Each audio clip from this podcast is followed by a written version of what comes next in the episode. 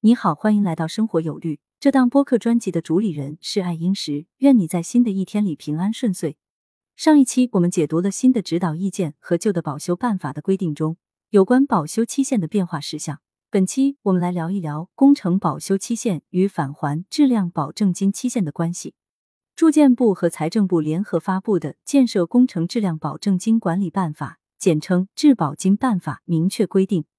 建设工程缺陷责任期最长不超过两年。建设单位返还质量保证金的最长期限不超过两年。实践中，不少建设单位错误的将工程质量保修期限与返还工程质量保证金的期限混为一谈，认为应当在保修期满后返还返还的质量保证金。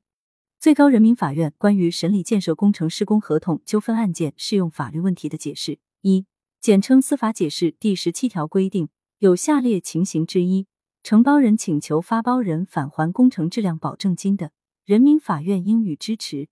一、当事人约定的工程质量保证金返还期限届满；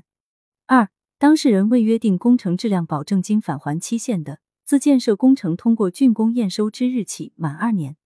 三、因发包人原因，建设工程未按约定期限进行竣工验收的。自承包人提交工程竣工验收报告九十日后，当事人约定的工程质量保证金返还期限届满；当事人未约定工程质量保证金返还期限的，自承包人提交工程竣工验收报告九十日后起满二年，发包人返还工程质量保证金后，不影响承包人根据合同约定或者法律规定履行工程保修义务。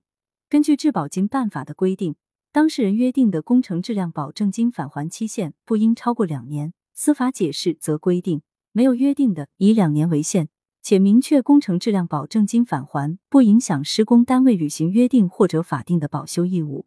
质量保证金为合同履行的保证义务，而保修义务则是对保修要求的响应义务，并非合同履行的保证义务。根据质保金办法和司法解释的规定。施工单位对工程质量的保证期间最长为两年，且可以提供银行出具的保函作为质量保证的担保，是不是有点烧脑啊？今天就聊到这里吧，谢谢你的收听。如果觉得有价值，请推荐给你身边的人。如果有想法和建议，可以在评论区留言。关注订阅不迷路。下期我们接着聊一聊施工单位应当如何响应保修要求，记得来哦。